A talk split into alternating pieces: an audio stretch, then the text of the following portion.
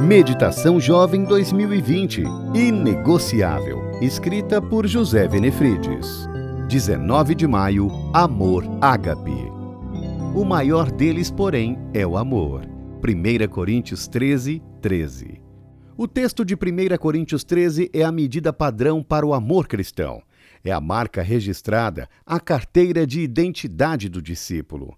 Paulo diz que só o amor dá significado ao que fazemos falar outros idiomas, servir no campo missionário, ajudar a quem necessita, estudar tudo o que Deus diz sobre determinado assunto, acreditar no potencial das pessoas ou mesmo se sacrificar em favor de alguém são coisas louváveis, mas insuficientes para cumprirmos o mandamento de Jesus.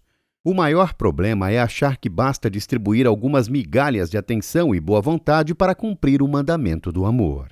Como disse Joezer Mendonça, Abre aspas. Se eu tiver mais arte que amor, em vão terei escutado, em vão terei cantado, em vão terei vivido. Fecha aspas.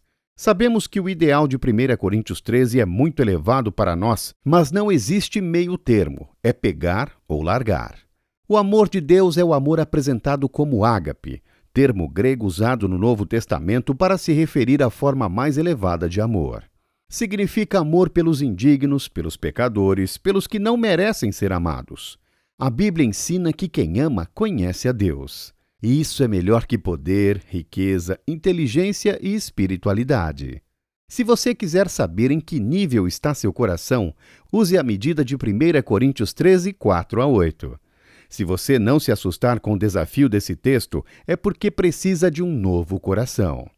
Toda vez que leio ou penso nesse texto, percebo quão longe do ideal ainda estou, mas é por isso que o Evangelho faz diferença. A graça não nos permite cruzar os braços.